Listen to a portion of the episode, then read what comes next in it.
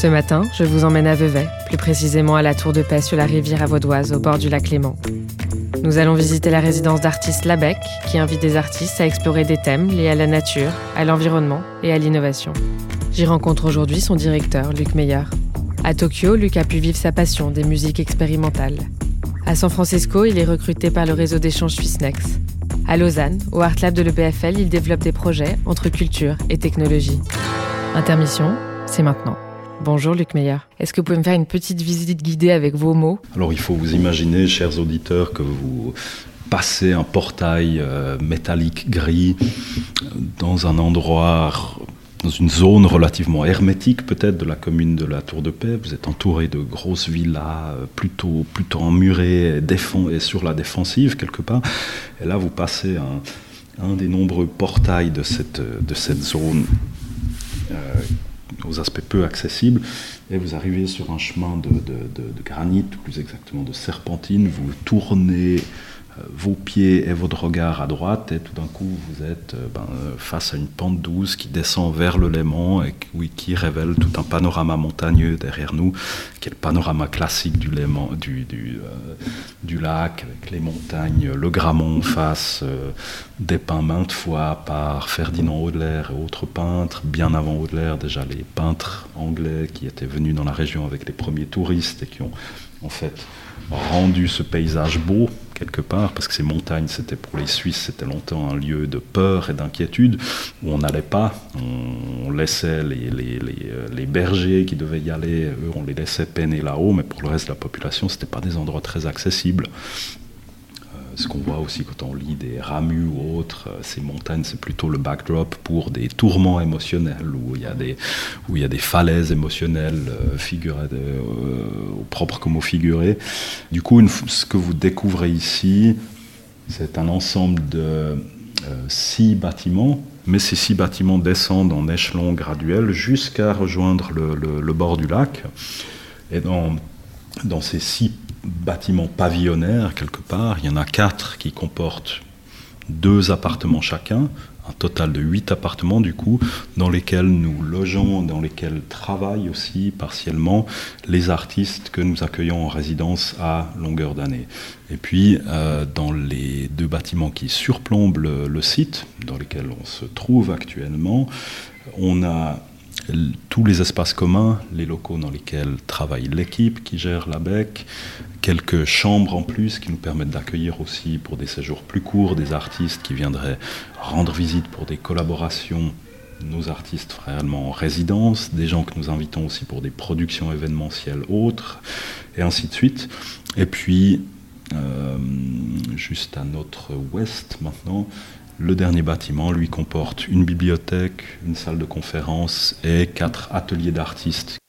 Quand on s'aventure du côté du lac et qu'on passe les derniers éléments de cette infrastructure neuve, au bord du lac, on trouve la seule bâtisse qui était déjà présente sur le site et qui précède le projet de résidence, qui est un petit chalet de, bois brun euh, qui pointe directement sur le lac. C'est une de ces incongruités, on en trouve pas mal finalement au bord, au bord du lac, un peu de ces chalets qui ont, on a l'impression qu'ils ont été décapés d'une des montagnes aux alentours et puis qui se sont glissés doucement jusqu'à se retrouver sur les rives du lac.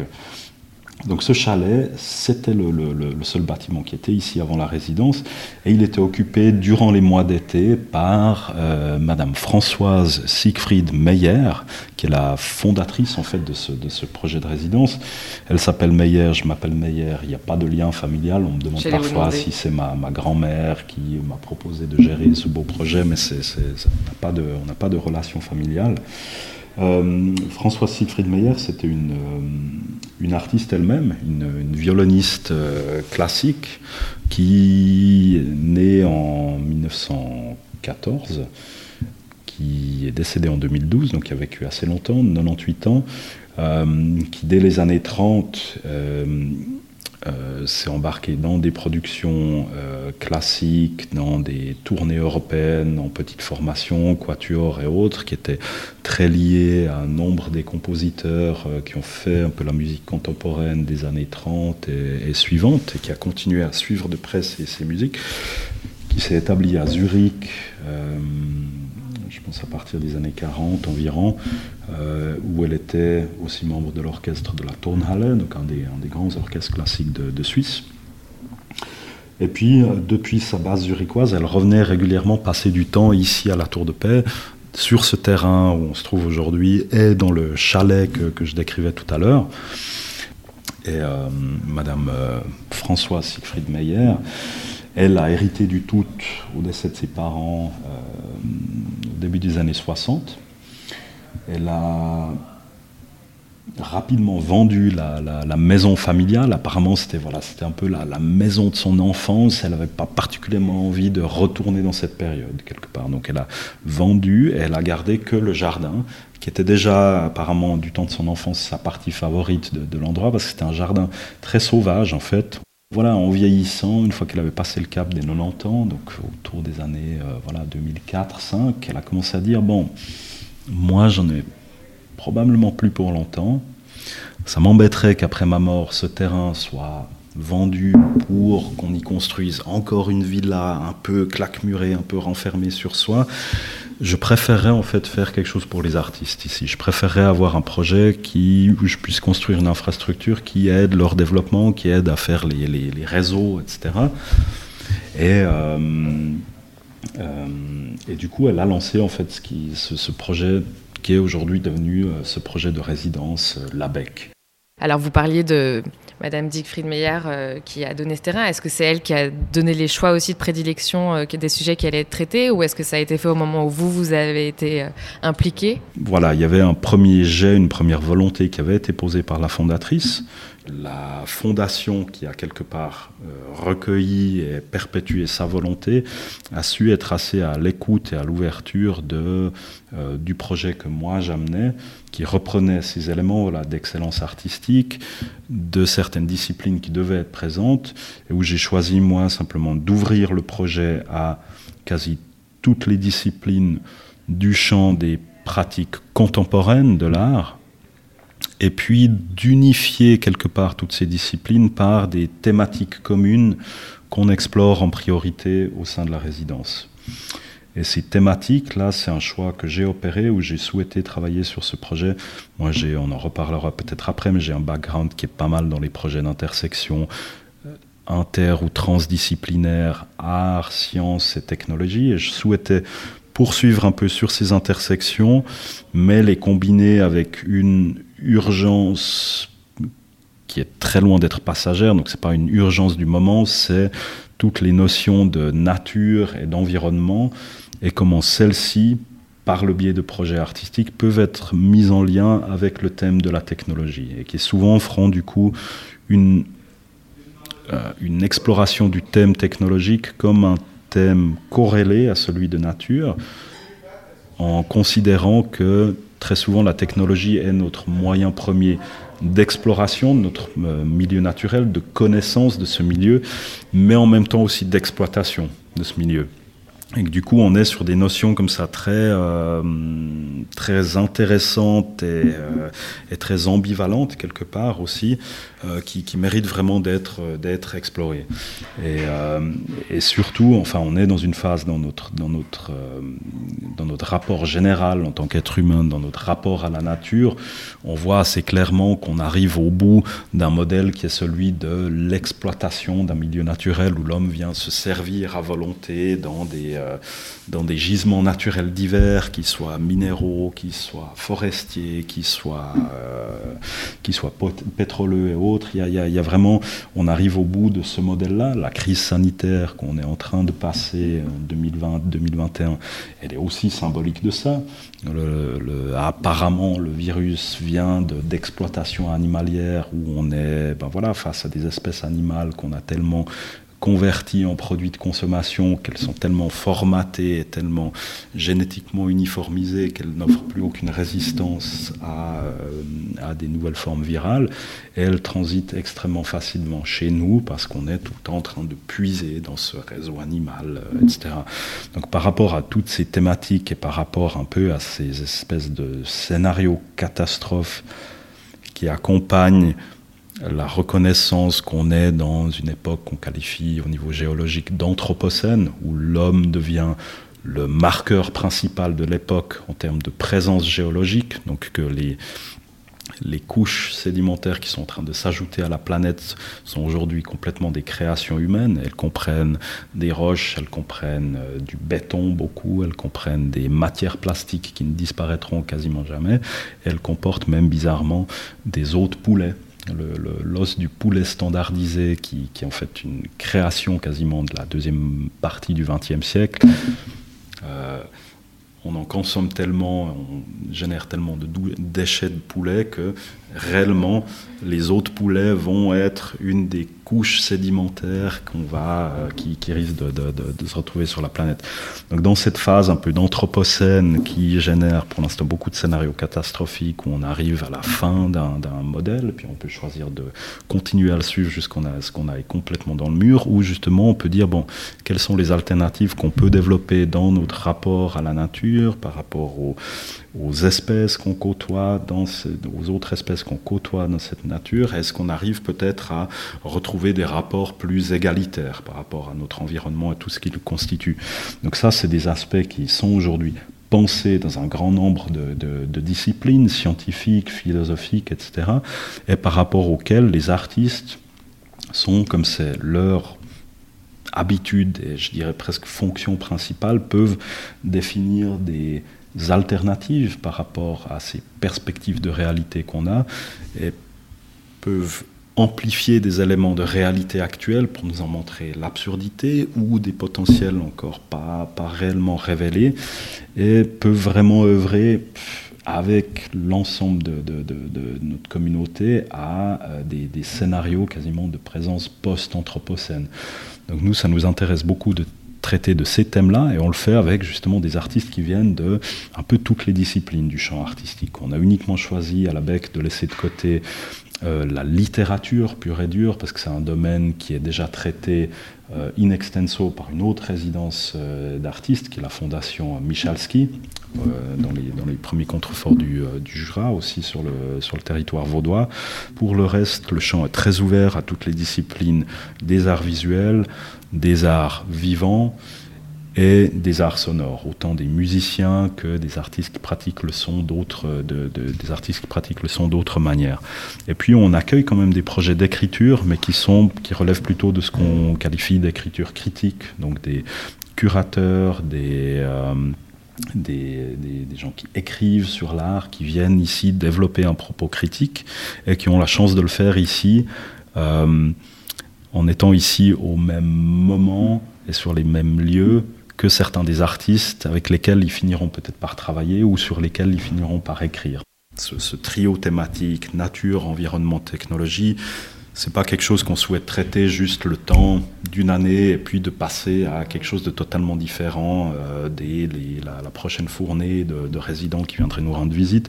Le but, c'est de vraiment avoir cette constante thématique qui nous permet de vraiment développer la BEC comme un centre de, savoir. Donc euh, on comprend bien les ambitions euh, de la, de la BEC et elles sont euh, vastes, elles sont d'actualité. Vous voyez l'artiste comme à apporter des autres interprétations, en tous les cas ouvrir le champ des possibles pour nous montrer d'autres manières de vivre ensemble en fait. Pour moi, dans un contexte justement de art et technologie surtout, on a, on a un peu ces dix dernières années fait un peu l'amalgame entre l'artiste et les créatifs en général. Et puis on a voulu mettre un peu tout ça dans une espèce de, petite boîte bien commode où on a dit, bon, les artistes, les jeunes entrepreneurs, les start-upers, etc., tout ça c'est un peu la même chose. On devrait tous les caser dans des incubateurs et puis les laisser innover, etc en disant aussi l'artiste fait une production innovante.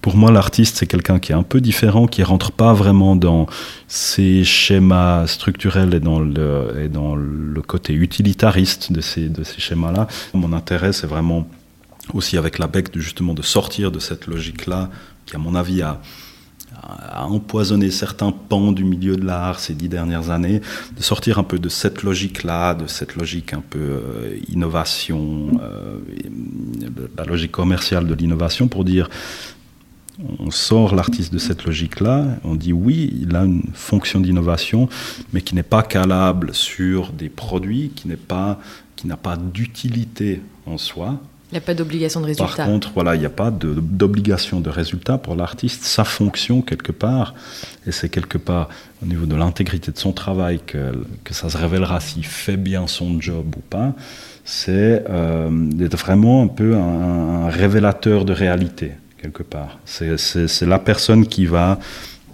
peut-être se décaler un peu par rapport à la manière dont la majorité voit le monde qui va dire tiens, mais moi je vois une bizarrerie là et je vais vous la révéler par un travail qui peut prendre des, des formes extrêmement diverses. C'est celui qui peut peut-être voir un peu plus loin, mais à nouveau sans être une espèce de prêtre, euh, de, de, de, un, futuriste ou autre. Ça, ça m'intéresse à nouveau pas. C'est juste vraiment des petits décalages qui suggèrent les alternatives, ou aussi justement, comme, comme je disais avant, amplifier des éléments de réalité pour en, montrer la valeur ou l'absurdité, etc. Puis vraiment, c'est par ces décalages successifs qu'il y a quelque chose qui se crée. souvent, ça, ça va générer toute une série d'œuvres qui elles-mêmes sont des assemblages de symboles, peut-être extraits de cette réalité, qui vont tout d'un coup donner tout un champ de repères qui vont permettre de concevoir une autre réalité. Puis là, là, il y a vraiment un travail important qui se, qui se fait, à mon avis. Vous avez parlé pas mal d'anthropocène, de transdisciplinarité. Est-ce que vous arrivez à me donner quelques exemples pour qu'on comprenne un peu plus ce qu'ils font? Oui, mais je pense déjà par, euh, par rapport à, à nouveau cette, cette, ces thématiques de base qui, qui guident notre travail, on a, et c'est aussi le, titre d'un livre qui nous sert pas mal de, référence du, théoricien américain T.J. Demos qui s'appelle Decolonizing Nature, décoloniser la nature.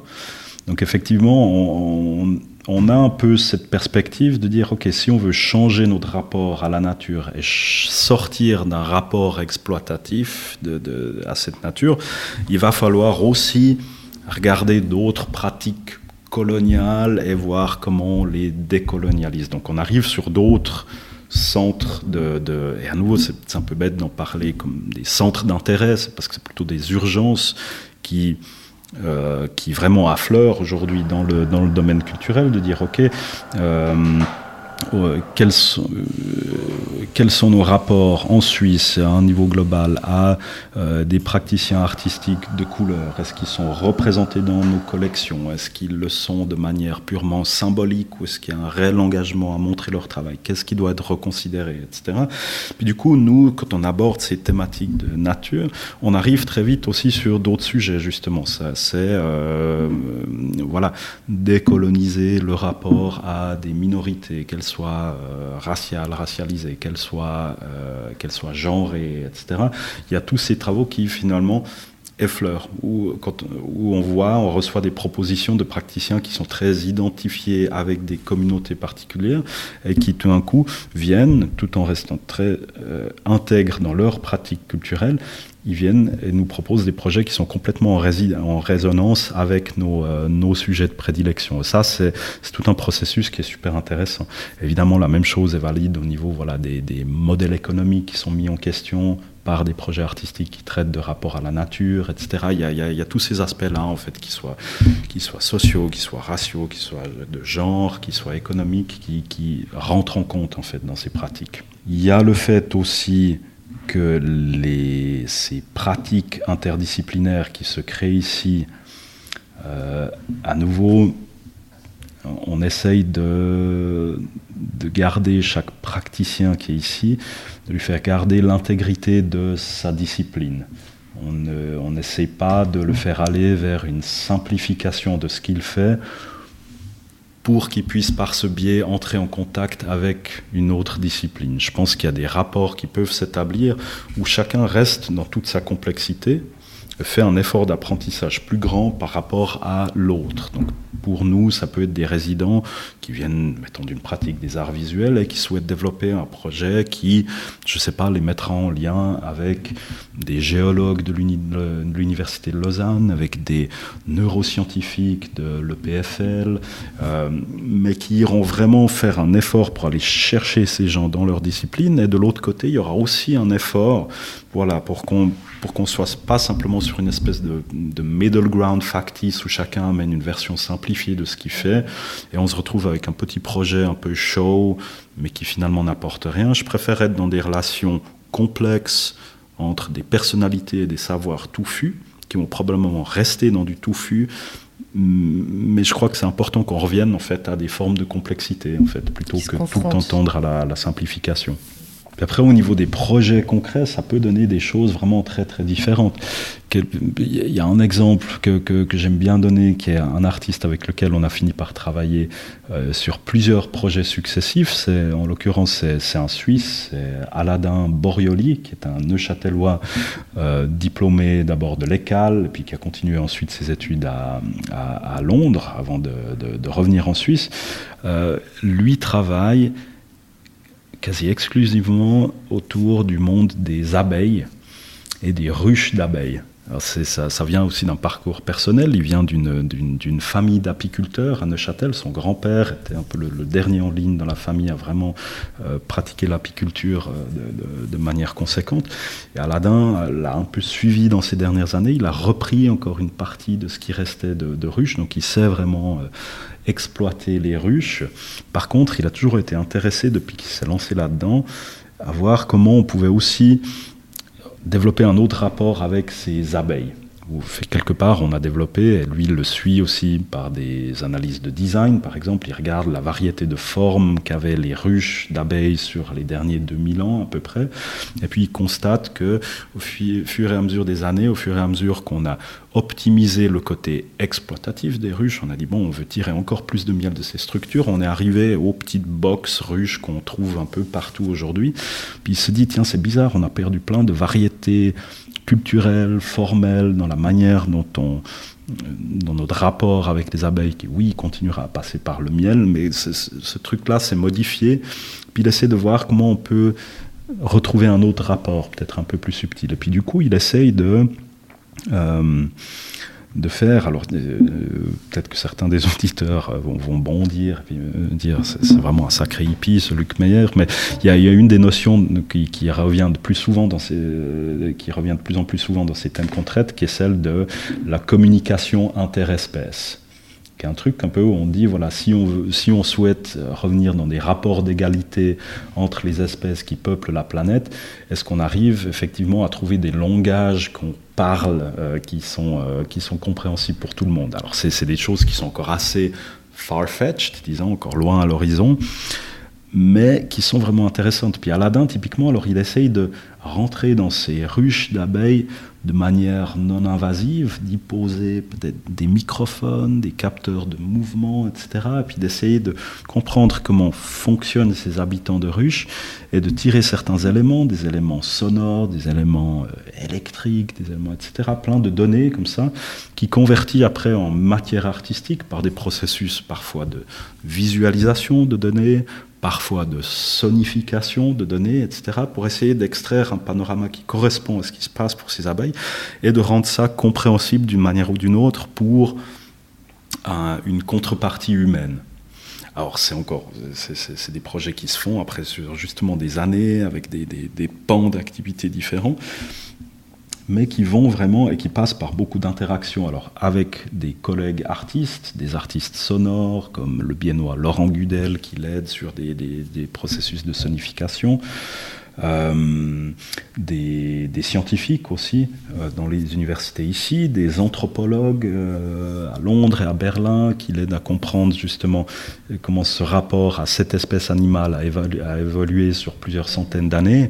Et, on est dans une pratique vraiment hyper touffue dont émergent parfois certains projets qui peuvent à nouveau être exposés ou qui peuvent être présentés lors d'une performance tout en ayant dessous un projet qui vraiment qui est sous-tendu comme ça sur des, années. Et ça, ça nous intéresse beaucoup, ce, genre de, de, pratique. Donc ça, c'est peut-être un exemple qu'on peut citer.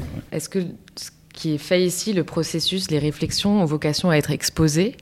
Est-ce qu'elles ont vocation à être expérimentées par un public? Je sais que c'est un peu des thématiques que vous avez abordées dans votre dernier emploi aussi avec l'Art Lab, peut-être que vous pouvez un peu plus m'en parler. Cette notion en effet que les institutions culturelles euh, ont vocation à, à exposer soit les œuvres, soit le processus en l'occurrence, puisqu'on parle beaucoup de processus ici. Alors effectivement, il y a, et vous faites bien de, faire le lien avec mon, ma mission précédente auprès de l'EPFL. Donc j'ai participé au développement des contenus du, projet qui s'appelait EPFL Art Lab, qui, qui continue sa vie aujourd'hui sous un autre nom. Ça a été renommé EPFL Pavilions au début de cette année Mais euh, bah, je conseille aussi à vos auditeurs une petite visite dans ces espaces d'expo qui sont à nouveau ouverts aujourd'hui. Euh, là, il s'agissait vraiment un peu de développer des expositions qui en elles-mêmes étaient un peu des laboratoires de recherche où on amenait en fait, on tentait d'amener sur le même terrain des scientifiques principalement issus du campus de l'EPFL et des artistes et aussi du patrimoine culturel préexistant, des collections euh, antiques, des, collections de peintures euh, euh, remontant de quelques décennies, tout comme une production contemporaine. Puis il s'agissait vraiment un peu dans des expositions qui elles-mêmes étaient vraiment des processus de travail et d'interaction, de montrer comment un know-how scientifique et technologique tel qu'il peut se développer sur un campus comme celui de l'EPFL, pouvait venir jouer un rôle du côté des arts et de la culture. Alors après, il y a encore des distinctions à opérer là, mais par exemple, comment par rapport à un patrimoine culturel existant, des technologies du campus pouvaient servir par exemple à peut-être acquérir et préserver différemment des œuvres d'art existantes, comment est-ce qu'on pouvait scanner euh, l'entier des contenus d'un tableau ou d'un sarcophage égyptien pour peut-être dire, tiens, une fois qu'on aura fait une acquisition euh, correspondant réellement à l'œuvre originale, peut-être qu'on pourra laisser celle-là tranquille dans sa collection, dans son musée, dans sa caverne peut-être, euh, etc. Euh, pour éviter que ces œuvres ne continuent à se détériorer, et peut-être qu'on pourra fonctionner avec une monstration de la version digitale de cette œuvre. Mais avant qu'on puisse montrer cette œuvre, il faut déjà aussi, après avoir acquis les données numériques de l'œuvre, il faut aussi qu'on organise ces, données. ça, c'était un élément qui était très important de ces projets sur le campus. Au moyen de, avec la collaboration de quel laboratoire on peut faire une gestion de données culturelles pour rendre abordable, navigable, cherchable euh, un patrimoine culturel extrêmement complexe. Et puis finalement, quelque part, une fois qu'on revient après dans des lieux d'exposition qui peuvent être physiques ou purement numérique, comment est-ce qu'on peut à nouveau montrer, faire, refaire surface à l'œuvre et la montrer de manière différente. Et donc euh, ce projet tournait beaucoup autour de ces notions-là, avec justement des plateformes publiques, des espaces d'exposition qui étaient là pour quasi révéler l'entier de ce processus de recherche à un public.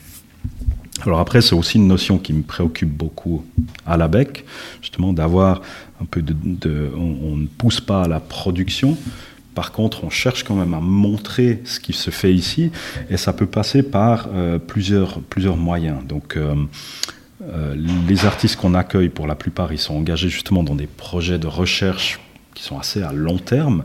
C'est pas forcément durant la période de leur résidence à la BEC qu'ils vont montrer par contre, ils vont continuer le travail. Nous, on reste en contact avec eux pour savoir s'il y en a tout d'un coup un qui émerge dans une exposition, je sais pas, à la Kunsthalle de Bâle ou euh, au MoMA à New York ou, euh, je sais pas, dans des espaces d'exposition plus expérimentaux ou MIT à Boston, n'importe, qu'on soit un peu là avec eux et qu'on puisse voilà, tracer à nouveau le lien vers la phase de travail qu'ils ont accomplie ici et dire tiens, cette personne, si vous vous souvenez de cette phase de travail, vous pouvez maintenant voir le travail dans tel espace d'exposition, par exemple.